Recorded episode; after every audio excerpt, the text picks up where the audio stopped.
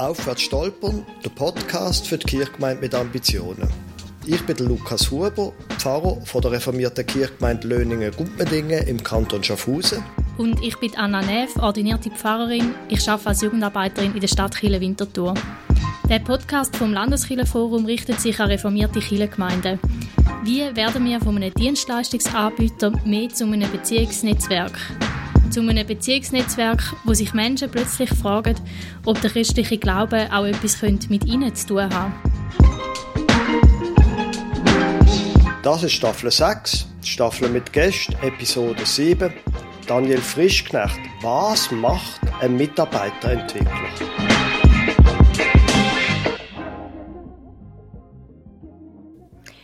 In dieser sechsten Staffel reden wir mit Menschen, die etwas zu sagen haben in Sachen Gemeindebau. Heute reden wir mit dem Daniel Frischknecht. Er ist diplomierter Coach und schafft in der reformierten Kirche Bischofszell Hauptwil als Entwickler von Mitarbeitenden.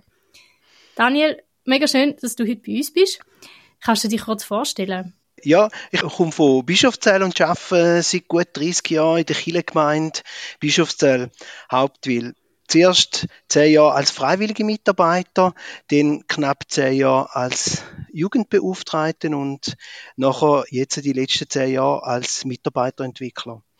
Immer nur teilzeitlich, weil ich habe seit Jahren auch eigene Mandate in verschiedenen Kirchengemeinden, wo ich Sachen übernehme und in einer eigenen Firma tue ich noch mit dem Schwerpunkt Kirchenentwicklung Beratungen vornehmen. Nebenbei bin ich im Jugendbereich vom Tennis und Fußball da lokal engagiert, mache Lager, trainiere Jugendliche und als Co-Präsident von der Rosen Kulturwoche bin ich auch im kulturellen Bereich noch da ein bisschen daheim vor Ort. Ich lebe mit meinen Kindern, wo mega engagiert sind und die vielen Sachen ein Teil davon sind bei uns da im Haus, die Bischofszell. Ja, da wäre so ein, bisschen ein Kurzabriss von meinen vielseitigen Tätigkeiten und wer ich bin. Hm. Okay. Jetzt ist ja die Frage, vor der Jugendarbeit, wie wird man denn am Schluss Mitarbeiterin und Mitarbeiterentwickler? Das ist ein bisschen eine Geschichte, die einerseits mit Kirchengemeinde Bischofszell Hauptwil zusammenhängt, aus der Geschichte dieser Kirchengemeinde und andererseits aus meinem persönlichen Werdegang. Ich habe Koch gelernt ursprünglich Anfangs 90er Jahre und habe dann auch gekocht und bin dort schnell für die Lehrlinge zuständig gewesen. Also ich habe gewiss in mir ihnen gespürt auch, dass ich es mit Menschen kann und habe immer schon mehr Freude gehabt, wenn Menschen erfolgreich sind, wo ich erfolgreich machen als wenn ich selber etwas mache. Und da hat sich dann auch gezeichnet in meinen ersten zehn Jahren, wo ich in der Kirchengemeinde freiwillig mitgeschafft habe da ist die Gemeinde in den 90er Jahren, Anfangs Nuller Jahr auf mich zugekommen, für einen Jugendbeauftragten zu suchen, weil sie die Stelle nicht können besetzen Und ich bin dann so ein bisschen Quereinsteiger gewesen und hat in die Jugendarbeit in einer recht äh, fruchtbaren Zeit dürfen übernehmen. Habe aber schnell auch gemerkt, das Angebot machen und animieren, das ist nicht ganz mies. Hm. Ich habe dann weitergebildet in, in Coaching, Mentaltraining, Seelsorger, haben wir so ein bisschen Diplom geholt, äh, auch noch Religionsunterricht und habe gemerkt, es macht mir Spaß, wenn ich Leute kann befähigen kann. Und so ist das gewachsen und weil in der gleichen Zeit äh, die freiwilligen Mitarbeitenden von 150 auf 300 da ist aber eine Zeit wow. in den Nullerjahren gewachsen ist, hm. hat die Forsterschaft 2008 in einer längeren Retrette entschieden, dass sie eine Stelle schaffen nur für die freiwilligen Mitarbeitenden zu fördern, die Schulen und in Gemeindebau so können aktiv mit reinzunehmen. Und so hat dann bin ich zu dem Mitarbeiterentwickler geworden da in Bischofszell Hauptwil und hätte eigentlich auch niemand gegeben, wo man sich hätte können angleichen. Darum mhm. hat der Prozess ein bisschen länger gedauert, bis die Kirchenvorsteherschaft gewusst hat, was sie wirklich will und wie man das wirklich umsetzt. Und was machst denn du jetzt wirklich? Was macht man als Mitarbeiterentwickler? Da habe ich mich auch gefragt vor zehn Jahren, als ich angefangen habe. Aber die freiwilligen Mitarbeiter haben ja zum Glück eine Dynamik und äh, haben auch Vorstellungen. Und so ist es gewesen, dass es am Anfang vor allem auch darum gegangen ist, um sie schulen, um sie sammeln, um ihnen eine Stimme zu geben. Und äh, mein Hauptjob im Moment ist, ich tue Teams für meine Pfarrkollegen und Diakonen zusammenstellen. Ich tue sie schulen bis auf den Punkt, wo dann das Angebot anfängt oder der Kurs und übergebe sie so dann am anderen Vollzeiter. Ich biete so Schulungen an zu allen möglichen Themen Ich unterstütze Ideen von Gemeindemitgliedern, von der Basis kommen, damit die möglichst schnell, unkompliziert in einem kurzen Weg für die Gemeinde und für den Ort fruchtbar werden. Ich bin ein Stück auch durch meine 30-jährige Tätigkeit da ein Stück Visionsträger als Person, Ideenmultiplikator, Verständnisschaffer zwischen verschiedenen Vorstellungen von Kirchengemeinde oder theologischen Arten, wie man an die Sachen angehen und ich bringe vor allem auch in so einer großen, komplexen Gemeinde wie wir sind, Menschen zusammen, die sich eigentlich gar nicht kennen, obwohl sie in der gleichen in der gleichen Gemeinde arbeiten, oder? Da kann zum Beispiel sein, dass man in Waldkirch in Hauptwil und in Bischofszell Lebensmittelausgabe haben, aber die Leute kennen sich gar nicht, die dort mitarbeiten, weil sie über Kantonsgrenzen, Gemeindegebiet geht. Und da geht natürlich viel an Synergien verloren und es ist auch mein Job, die zu besuchen, fragen, wie es ihnen geht und sie dann auch in Verbindung zu bringen, um vielleicht sogar neue Ideen zu generieren. Natürlich gehört zum Schluss auch so ein bisschen Konfliktberatung dazu oder Einzelbegleitung in speziellen Situationen, sei das Trainings oder Krebserkrankungen, so von freiwilligen Mitarbeitenden, mhm. die dann manchmal ein längeres Engagement brauchen und die von mir nicht so geliebten, aber auch wichtige schriftlichen Arbeit, Konzeptarbeit, Leitlinien erstellen, Mitarbeiter alles organisieren. So, das ist ein bisschen der Umriss in der, in der Größe. Nicht alles ist immer gleich präsent oder wichtig. Mhm. Also darf ich da mal nachfragen, konkret, ich bin jetzt, schaffe in der Jungschau mit, mhm. bin dort irgendwie Hauptleiter. Wie habe ich es mit dir zu tun? Die Jungschau ist äh, gerade ein, ganz ein eigenes, eigenes Gefäß. Hm. Die Jungschau oh. ist eigentlich Basis äh, von der Gemeindearbeit da im Bischofszell seit 40 Jahren und die läuft immer schon traditionell ein bisschen autonom und gut, aber mit der Jungschau habe ich insofern Kontakt, wenn der Hauptleiter mich braucht für eine Retrette oder etwas organisieren oder wenn sie für ein Lager eine Komplikation haben, weil sie zu wenig Inputs haben oder ein Thema möchten umsetzen, dann kommt er zum Beispiel auf mich zu. Oder wenn es darum geht, dass er einen Haufen neue Leiter hat, gibt ja bei der Jugendarbeit immer so ein bisschen die Schwankungen mit viel und wenig. Oh ja. Und dann kann es natürlich sein, dass vielleicht gerade fünf, sechs neu leiten und dann mache ich vielleicht mit denen einen Crashkurs oder einen erlebnispädagogischen Tag haben wir schon gemacht, wo sie sich den Fragen von der Leiterschaft stellen, dass sie irgend auf einem gewissen, sag jetzt einmal, Niveau können einsteigen. Da ist jetzt vielleicht mit der Jungschi so, wenn ich jetzt für die Jungschi auch mache, ist, weil ich Koch war, in der Hauslager fragen sie mich, ob ich komme kochen mhm. und dann coache ich sie gerade nebenbei noch und habe vielleicht noch einen Input oder so. Das ist so ein bisschen Okay, jetzt wenn die Jungschau ein Spezialfall ist, was wäre denn noch ein zweiter Fall, wo du könntest sagen, wenn ich irgendwie etwas machen wie... Ja, also ein klassischer Fall war letztes Jahr, Anfangs letztes Jahr, hat die Fahrperson bei uns zwei Taufgespräch gehabt, also ein Einsegnungsgespräch bei jemandem eher frommen in der Gemeinde mhm. und ein Taufgespräch bei jemandem eher weiter weg von der mhm. Gemeinde, also traditionelle Kirchenbürger. Und beide Frauen haben die Idee gehabt, es müsste doch etwas geben für Kinder im Vorschulalter. Also das Singen mit den Kleinen oder das Müsli-Treffen oder wie auch immer, dass man es denn heisst. Und da ist dann genau so gewesen. Die Idee hat dann die Pfarrperson bei uns in die Sitzung gebracht, mir übergeben als Mitarbeiterentwickler und ich bin dann zu den zwei Frauen, habe die verbunden und zwei Monate später ist so ein Müsli-Treff entstanden. Hm. Sie haben den Schlüsselräume kurzfristig das Budget gebraucht und dann haben die zwei Frauen das gemacht und da sind auf Anhieb 10, 15, inzwischen 25 Mütter mit kleinen Kindern, die da kommen. Sie tun sich selber organisieren, trinken nachher noch einen Kaffee.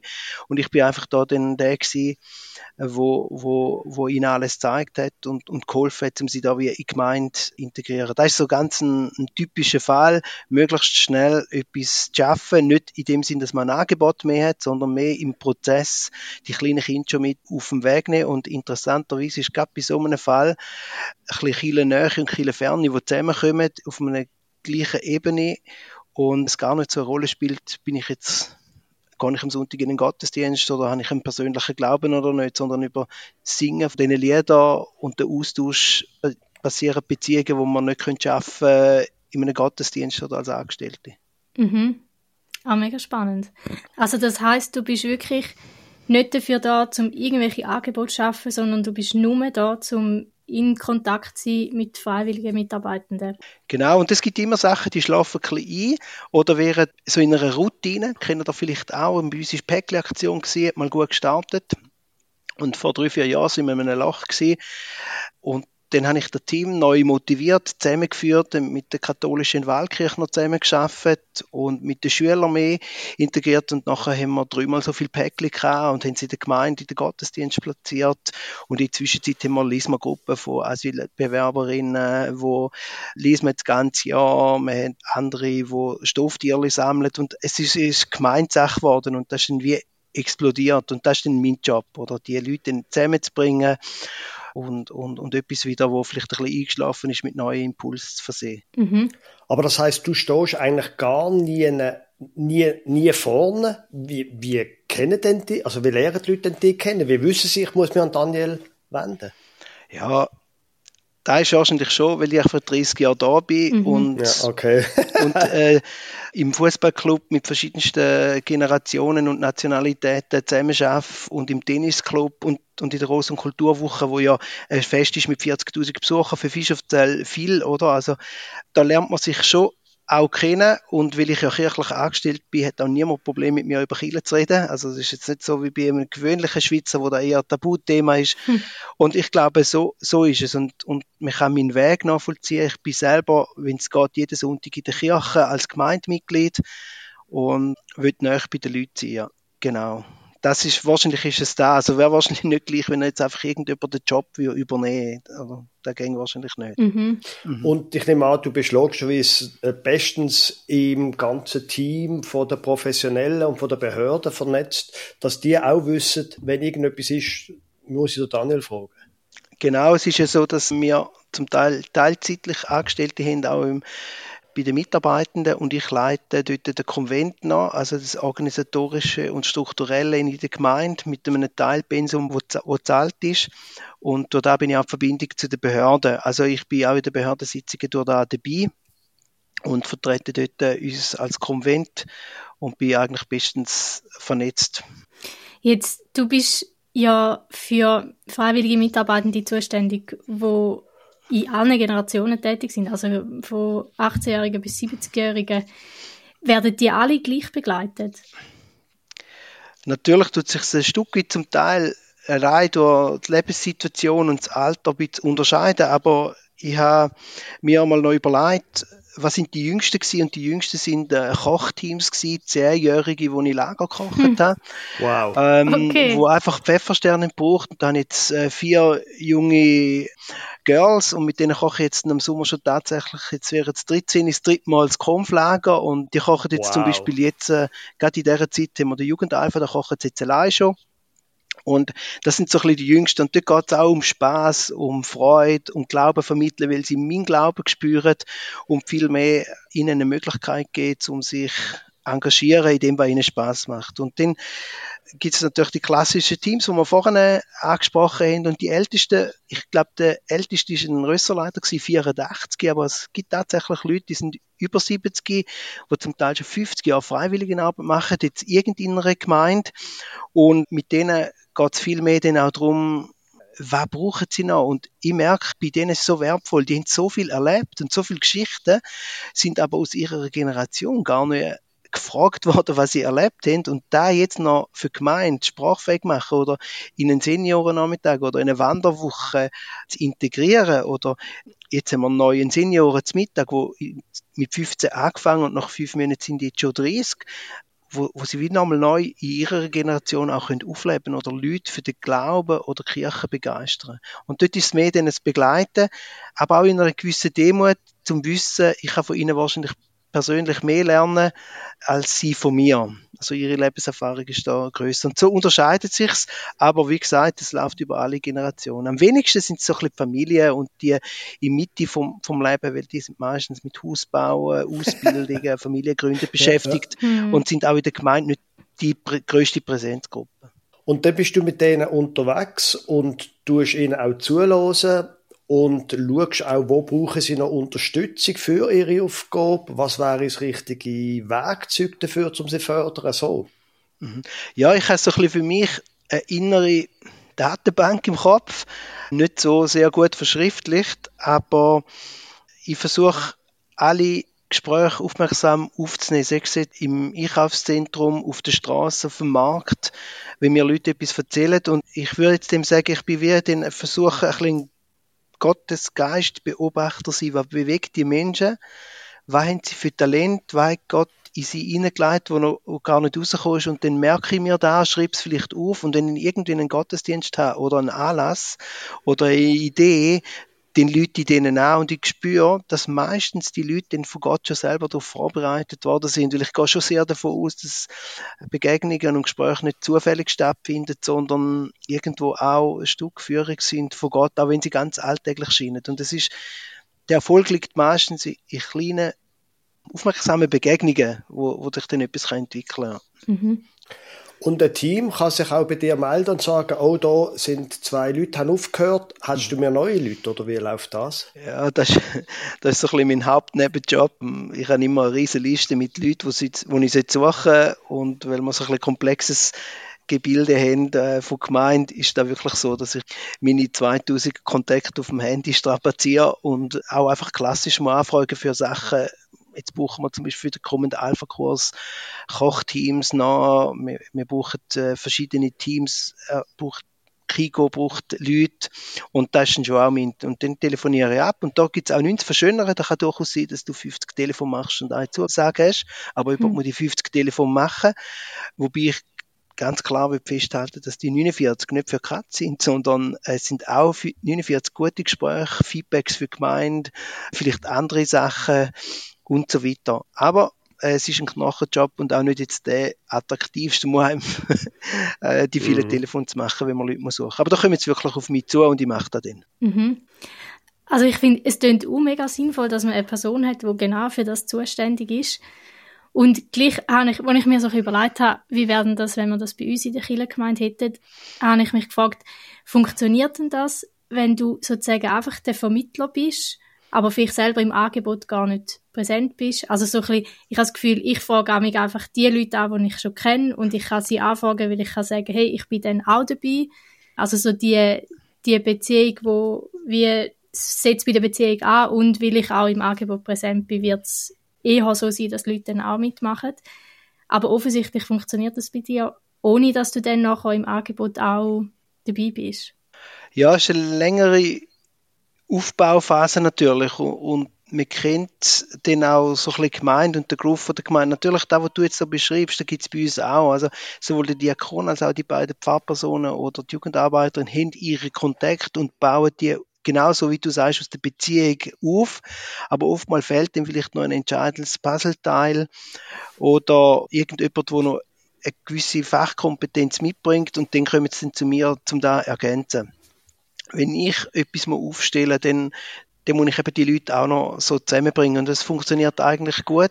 Gerade bei Schulungen oder Kurs, da muss ich nicht da vorne stehen. Also nur zum Begrüßen, da tue ich meistens eine Schulung oder einen Kurs aufbauen. Ich tue alles bereitlegen, vom, vom 9 bis zum Stift, bis zu der Flipchart oder was, was denn halt wollen für Illustrationsmaterial.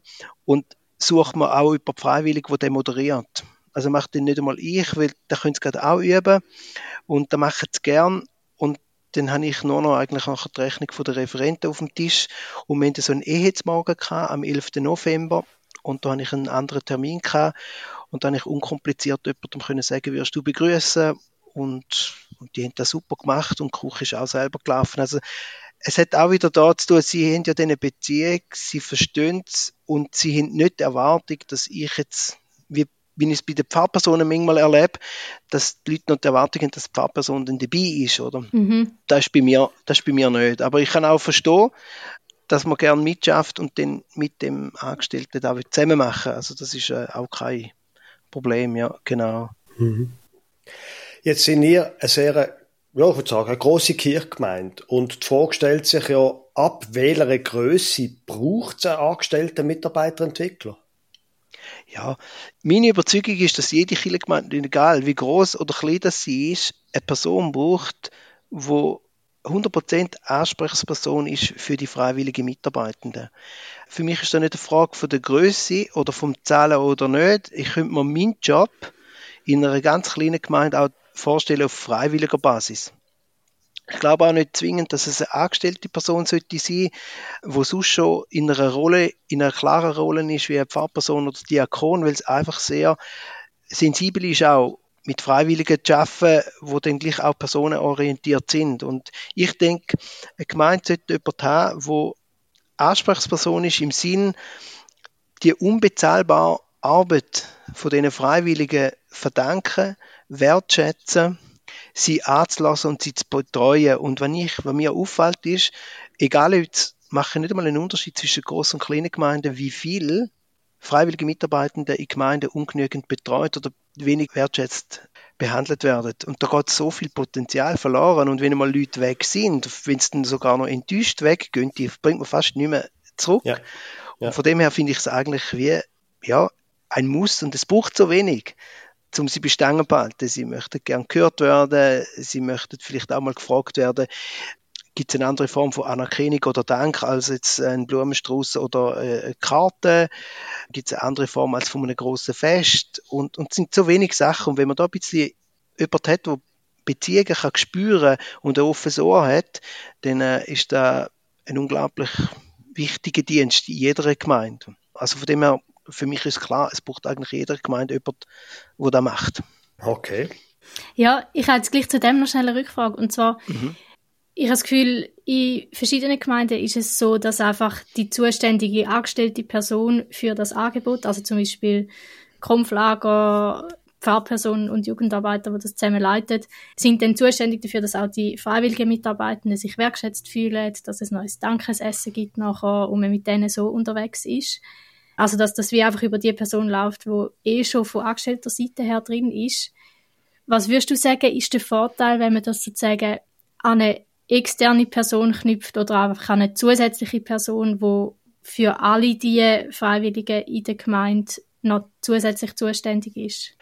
Es ist natürlich ein, ein Kulturwechsel, mhm. wenn man es anders macht oder so wie wir. Und da geht auch nicht auf Anhieb und gewisse Teams funktionieren auch anders.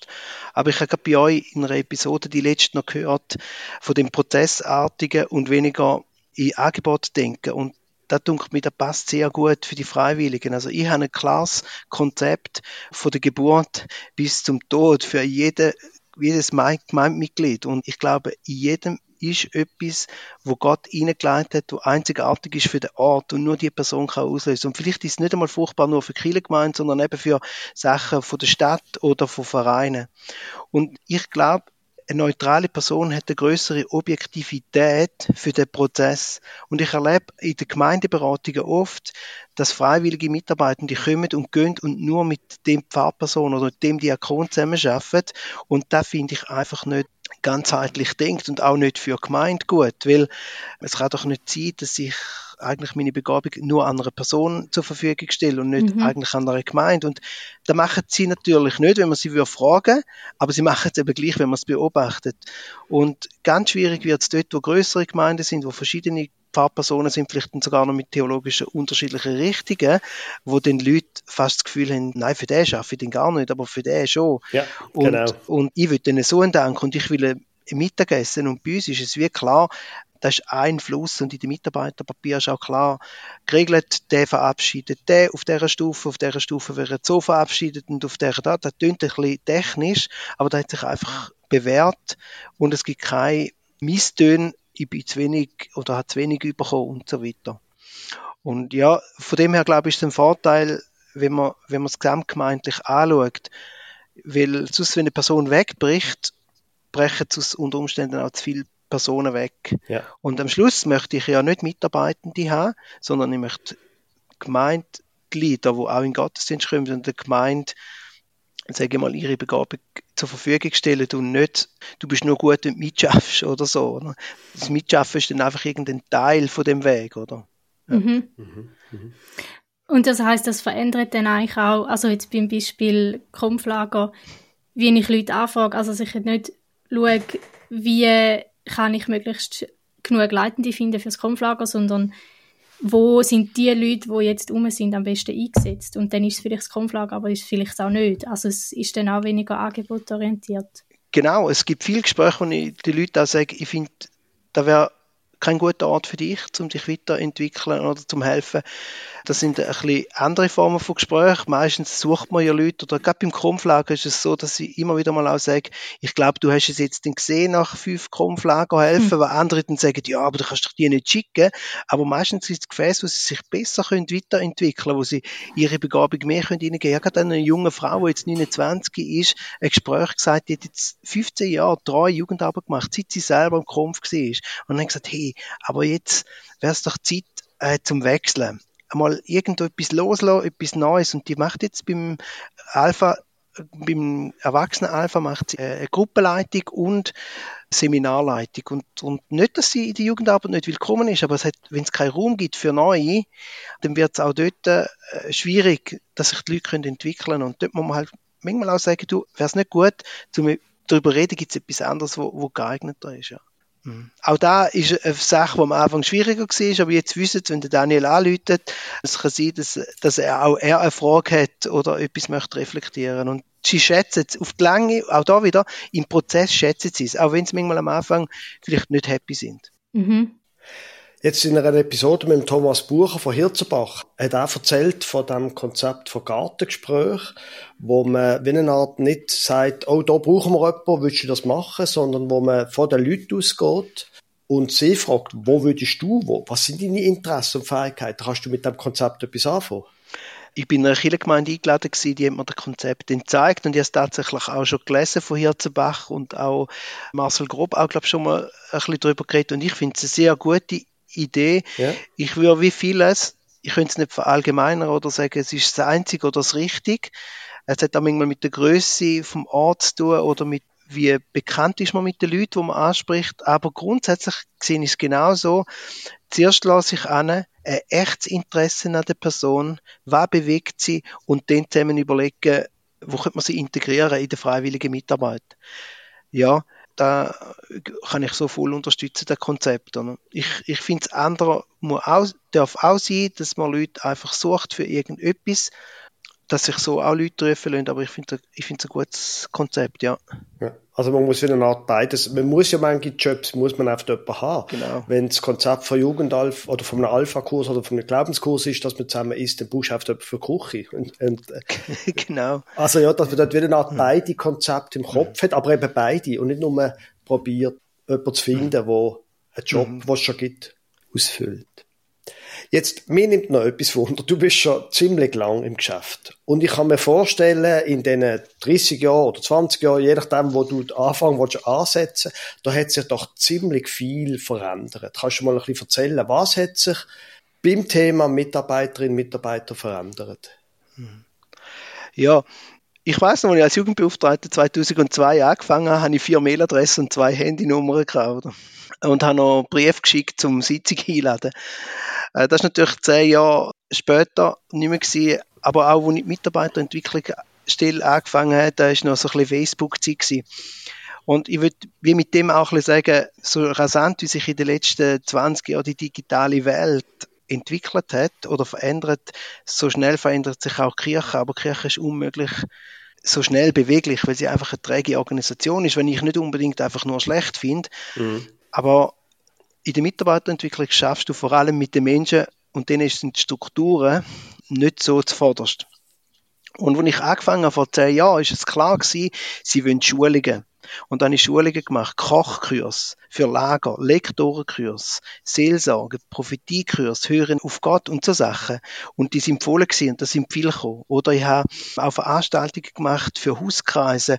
Da haben wir recht viel gehabt, über 200 Leute in Hauskreisen in Spitzenzeiten und die haben gern Seminare über AT oder NT und biblische Themen, Ethikkurs.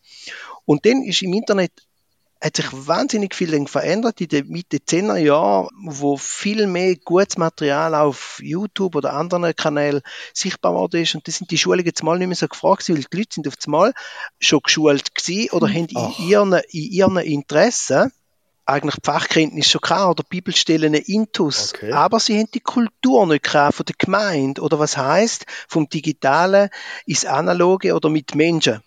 Und dann hat es mehr äh, Begleitung braucht oder ich habe dann gemerkt, es ist immer mehr in den letzten zwei, drei Jahren so geworden, dass ich in dem Projekt schulen. Also, dass ich, wenn Leute kommen, jetzt, wenn ich nochmal den Müsli treffe vom ganzen Anfang nehme mit diesen zwei Frauen, nicht eine Schulung mache, wie macht man was, sondern schaue, was können sie, was bringen sie mit und einfach noch das fehlende, die fehlenden Puzzleteile dazu tun.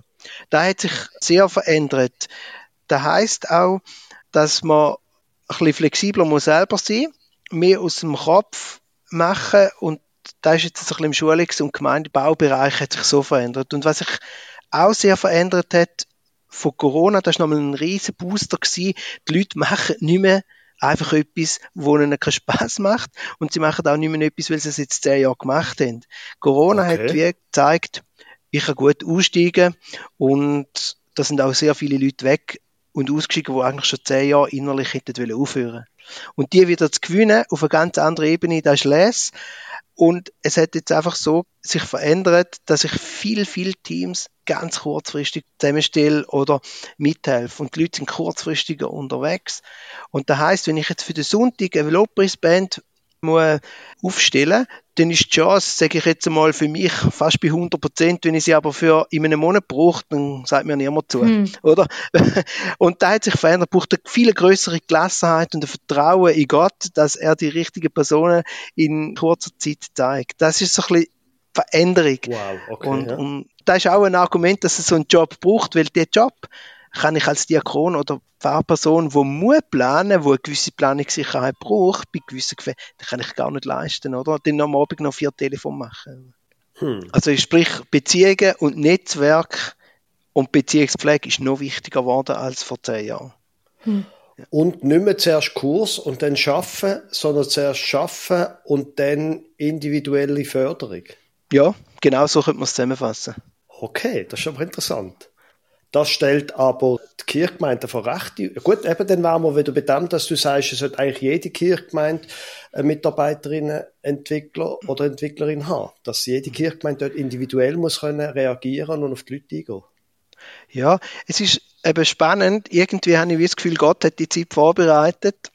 Bei uns jetzt auch, weil wir haben vor gut zehn Jahren verschiedene Konflikte gehabt der Kirchengemeinde, auch im Bereich, wie verstehen wir Seelsorge, wie verstehen wir äh, Gottesdienstmoderation, wie verstehen wir Theologie, wie verstehen wir prophetisches Dienen oder? Was sprechen wir aus, was nicht, all diese Themen und er äh, hat auch zwei, drei Leute gehabt, wo, wo, wo das gar nicht mehr so gesehen und da hat uns hier bewogen, äh, mit der Mitarbeiterentwicklungsstelle zusammen gute Leitplanken machen. Und das sind dann partizipative Wege gewesen, wo bis zu 30 Leute am Tisch gewesen sind, wo verschiedene Vorstellungen von Seelsorge hatten und in einem zweijährigen Prozess ein Papier erschaffen. Und das Gleiche für Gottesdienst oder prophetisches Dienen, wo, wo große Projekte gewesen sind. Und ich habe da schweizweit mit verschiedensten Gemeinden, wo ähnlich unterwegs sind wie wir im landeskirchlichen Bereich oder große hm. Freikirchen, wo, wo ich gewusst habe, die haben das Thema ein bisschen auf dem Herz oder Kompetenz gefragt um Material und da zusammengefasst. Und jetzt, genau in der heutigen Zeit, wo alles so schnell geht und manchmal auch man fast nicht kontrollieren kann, hilft uns, dass wir die Grundlagenpapier haben, weil wir stützen auf, auf die. Also man kann nicht einfach kommen und machen, was man will, sondern die grossen Leitplanken, die sind gesetzt. Aber ich glaube, heute so Papier erarbeiten wäre mega schwer, aber da hilft uns, oder? Mhm. Und da gibt auch eine Sicherheit, gerade für unsere Pfarrpersonen, weil mir ist es wichtig, eine gute Theologie zu haben und da sind sie Spezialisten und oftmals kann man nicht in fünf Minuten Gespräch gut theologisch argumentieren und dann können wir auf die Papier zurückgreifen. Ja. Jetzt, was ist für dich das Schönste an dem Job und umgekehrt, was ist das Strengste an dem Job als Mitarbeiterentwickler?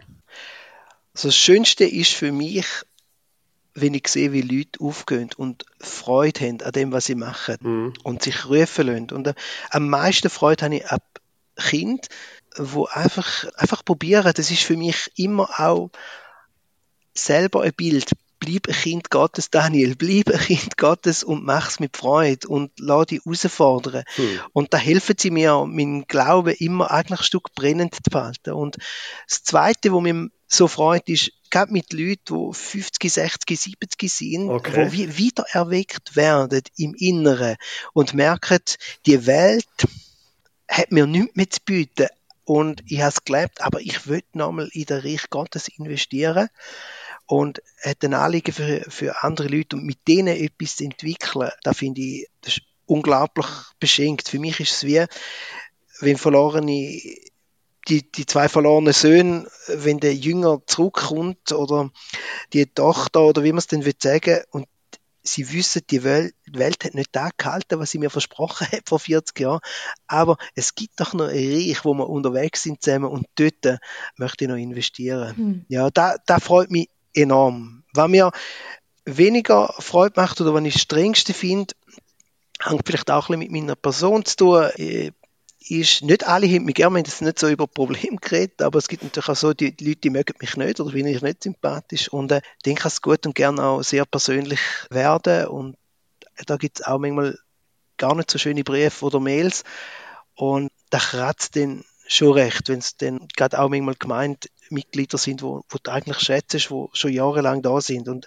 so ein bisschen der Gegenwind, wo dann oft an, an der Person festgemacht wird, weil es halt ein Job ist, wo du sehr exponiert bist, der tut manchmal, der tut manchmal weh. Also, ja, da ist eigentlich der, wo, äh, ja, das ist der, was mich am meisten kostet. Wenn mal etwas nicht erfolgreich ist, da stört mich eigentlich nicht groß, oder? Aber so die zwei Seiten. Aber quasi Leute, die der Eindruck haben, wieso wollt jetzt da mir reinreden denn? Oder, oder was sind denn das für Sachen? Ah, nein, es ist, äh, ja, ich meine, das Krasseste, was ich mal bekommen habe, ist, gang doch wieder zurück in die Küche, du kannst auch die Leute glücklich machen. Einfach, mhm. äh, oder, die, sagen mich, mich theologisch nicht ernst nehmen und so. Aber, ja, es sind mehr. Ah, so, okay. Meistens, muss ich ganz ehrlich sagen, ist es auch eine Frustration aus dem eigenen Leben, wo sich dann herauskristallisiert, weil ich, äh, ich gehe gerade auf die Leute zu, sofern sie einen Namen geben und merke, dass dann meistens mit der eigenen Lebenssituation oder Geschichte dann auch zusammenhängt, wo, wo, wo sich an mir äh, dann spiegelt und genau da. Mhm. Gut. Jetzt nehmen wir noch etwas Wunder. Du bist ja nicht quasi von der Kantonalkirche oder so zahlt wie wird deine Stelle finanziert? Meine Stelle ist zu 100% spendenfinanziert. Okay. Also, also auch nicht von Steuergeldern. Da hat es eben 2008 einen dreijährigen Prozess gegeben von einer Arbeitsgruppe, wo geschaut hat, macht man einen Verein, man, was verdient die Person? Und dort hat man dann gemerkt, dass man unbedingt möchte, dass die Person die gleichen Ansprechpersonen und Chefs hat, also sprich in der KIFO bei unserer Kirchenvorsteherschaft integriert ist, dass es keinen Interessenkonflikt gibt, wie es bei Vereinen schon gegeben hat. Wenn ein Verein auf der einen Seite und Kiel auf der anderen Seite ist. Also Förderverein meinst du? Ja, zum Beispiel ein Förderverein, ja, ja mhm. genau. genau ja. In guten Zeiten geht das immer, aber man hat einfach in der Analyse gemerkt, dass es auch viele andere Beispiele gibt. Genau. Und dann hat es was man auch hätte wollen, ist einen Punkt setzen, man gesagt, wenn die freiwilligen Mitarbeitenden so etwas überkommen, und das sind hier etwa 300 gewesen, dann sollen die die Stelle auftragen. Das ist wie ein Commitment von ihnen zu dieser Stelle. Und das hat eigentlich auch funktioniert. Sie ist auf 50 Prozent taxiert worden, ist dann die ersten sechs Jahre 35 von den Spendengeldern. Also habe ich gewusst, wenn ich mich anstellen lasse, du kommst nur so viel Prozent über, wie Geld da ist. Und seit 2018 ist sie jetzt 50 Prozent. Also, und der Lohn ist genau gleich angesiedelt wie bei der Diakonie. Also sprich, ich habe nicht einen, einen kleineren Lohn. Da ist der Kirchenvorsteherschaft auch wichtig gewesen. Ja, da ist es, so bin ich angestellt und zahlt. Und funktioniert auch finanziell, dass die Leute, die dann eben von dem profitieren, dann auch den Mut haben, sagen, doch, ich zahle da auch etwas. Hat da gut eingerichtet. Wir haben so verschiedene Projekte, elf Projekte in der Gemeinde, die wir unterstützen. Und eines davon ist eben die Stelle. Es ist schwieriger zum Geld reinholen für etwas, wo in der Schweiz ist, als im Ausland. Da ist es mhm. so. Und es ist auch ein bisschen schwierig, da aufrechtzuerhalten, weil wir jetzt auch da in eine neue Zeit hineinkommen, wo die Leute nicht mehr so im Gottesdienst sind. Spendenverhalten hat sich ein bisschen verändert es ist nicht mehr so, dass man einfach automatisch Kollekte gibt und, und da gibt es so ein bisschen Schwierigkeiten, da ist schon so und das ist nicht ganz einfach, obwohl man gut aufgeleistet sind, ja. Aber es kommt immer noch rein, weil sonst wäre ich, es ist klar, wenn es nicht mehr reinkommt, bin ich weg. Also im Sinn, dem wird mir gekündigt oder so. Ja. Mhm. Man hat zwar Kresseli, wo ein Jahr lang Übergang garantiert, das ist auch so, dass man auch gut etwas Neues finden kann. Ja. Okay. Wir kommen jetzt schon zu unserer letzten Frage, die wir jeweils allen unseren Gästen stellen. Und zwar würden wir gerne von dir wissen, was gibt dir Hoffnung für die Kirche? Mir gibt Hoffnung, für Kille Jesus Christus. Und zwar, es ist für mich das Bild, er liebt seine Kille oder auch gesagt, der Lieb so sehr. Egal, ob er jetzt ein bisschen unvorteilhaft unterwegs ist oder auch ein bisschen zerstritten in der Welt steht. Hm. Das spielt für ihn keine Rolle. Und die Liebe, wo er durch den Heiligen Geist immer wieder führen blicken lässt, die einzelnen Menschen, wo unglaublich viele kleine oder größere Aufbrüche passieren von Menschen, die plötzlich da stehen, im Herz von dem Gott ergriffen sind.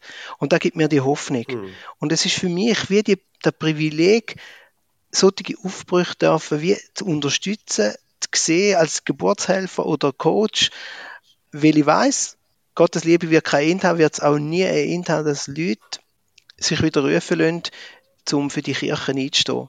Und das ist meine Hoffnung und daraus schließt sich für mich der letzte Wunsch, dass man vielleicht ein bisschen weniger tun und vielleicht dem gar ein bisschen mehr Raum gibt, hm. dass er Leute rufen und wirken. Ich glaube, das kommt zum Teil ein bisschen besser. Okay. Sehr cool. Super. Daniel Frischknecht, merci vielmals, dass du mit uns geschwätzt hast. Dankeschön vielmals. Wir sind zurück im Studio. Lukas, was hast du mitgenommen aus dem Gespräch? Es sind wie eine Art drei Sachen, wo ich nochmal kurz darauf eingehen Seit die, das hat mich wirklich extrem beeindruckt, dass der Daniel Frischknecht oft angeht und sagt, jede Kirchgemeinde sollte jemanden haben, der für die Mitarbeiterinnen und Mitarbeiter verantwortlich ist. Also nicht unbedingt eine Anstellung, aber jede Kirchgemeinde braucht einen Mitarbeiterentwickler. Das ist mhm. also eine steile Aussage. Es ist sehr radikal, ja. ja. Aber ich befürchte, er hat nicht Unrecht. Das Zweite, was mich extrem beeindruckt hat, ist, wo er noch erzählt hat über die Veränderung in den letzten Jahren. Früher quasi, und das beobachte ich auch in der Jugendarbeit tatsächlich, früher ist man in einen Schulungskurs gegangen, dann hat man einfach mitschaffen und heute will man mitschaffen und dann nachher will man coacht werden. Wir haben es ja schon einmal von Daniel Im, kannst du dich erinnern an deren Episode, wo er sagt, Menschen lernen zu 10% durch formelle Schulung, 20% Coaching, 70% selber tun. Also quasi, da hat sich auch sehr viel verändert und sie in seiner Kirchgemeinde, dort tun sie dem Rechnung tragen, dass man auf die Leute eben individuell reingeht und sie nicht einfach in den Kurs schickt. Und das Dritte, wo hm, nur so beiläufig ein bisschen zur Geltung und zum Ausdruck gekommen ist, das hat mich schon beeindruckt. Seine Stelle ist nicht irgendwie ausgeschrieben worden, sondern er ist schon dort gewesen, schon sehr engagiert gewesen. Er hat schon immer mitgemacht quasi und dann ist er angestellt worden. Also das Konzept, dass man ein Konzept erarbeitet und dann jemand anstellt, war jetzt auch da nicht so gewesen, sondern wahrscheinlich ist das etwas, was in einer Kirchgemeinde mit Ambitionen häufiger wird passieren. Nicht, dass man eine Stelle ausschreibt, sondern dass man jemanden, der schon engagiert ist, der schon vernetzt ist, dann auch anstellt. Mhm. Ja. Weißt du mitgenommen? Mich hat das gerade ich habe mich gerade ertappt gefühlt, wo er gesagt hat, es ist wirklich wichtig, dass man eine zuständige Person hat, wo extern ist, also wo nicht die Person ist, wo eh schon das Angebot begleitet, sondern jemand, wo wirklich in der Gemeinde zuständig ist, nur für die freiwilligen Mitarbeitenden. Es hat mir sehr eingeleuchtet, wie er das begründet hat. Also, dass man halt wirklich die Entwicklung von diesen Leuten im Blick hat und ein bisschen einen grösseren Horizont hat, als nur, ich muss jetzt die Angebot können stemmen und das gibt ja dann auch den zuständigen Leuten, wo die Angebote, einfach den Rahmen von der Angebot schaffen, mehr Freiheit oder mehr Kapazität, um sich wirklich um die Angebote zu kümmern und nicht noch immer auch noch die Leute begleiten. Also ich glaube, es ist ja auf beide Seiten ein Gewinn. Und ich merke schon, dass ich bis jetzt das nicht so ganz so gesehen habe. Mhm. Eher Tendenz gehabt, zu sagen, hey, es ist einfach die Leute sind zuständig für die Freiwilligen, die eh schon in dem Gefäß drin sind. Ja. Und es hat mir jetzt schon eingeleuchtet und ich muss mir schon ein bisschen die Frage stellen, was heißt das jetzt für unsere Gemeinde? Ja, ja. Also eben, dass nicht der Hauptleiter oder die Hauptleiterin für die Leute zuständig ist, sondern jemand anderes. Also mhm. für die Entwicklung. Mhm. Ja, also das war eine, eine richtig spannende Episode gewesen. An dieser Stelle nochmal ein kurzer Hinweis. Wir haben seit neuerem ein Newsletter, wo man abonnieren kann, wo man dann eine Mail bekommt, wenn die neue Episode rauskommt, jetzt in dem Fall eben mit Daniel Frischknecht, und wo in der Mail steht, um was es geht, dass man sich orientieren kann und weiß, die neue Episode ist draussen. Gut, dann ist das jetzt also gesehen. von der Episode 7 in Staffel 6 mit Gästen, das mal mit Daniel Frischknecht, von Aufwärts stolpern, ein Podcast für die Kirchgemeinde mit Ambitionen. Wir freuen uns, wenn Sie Ihre Radioempfängerin auch nächstes Mal wieder einschalten.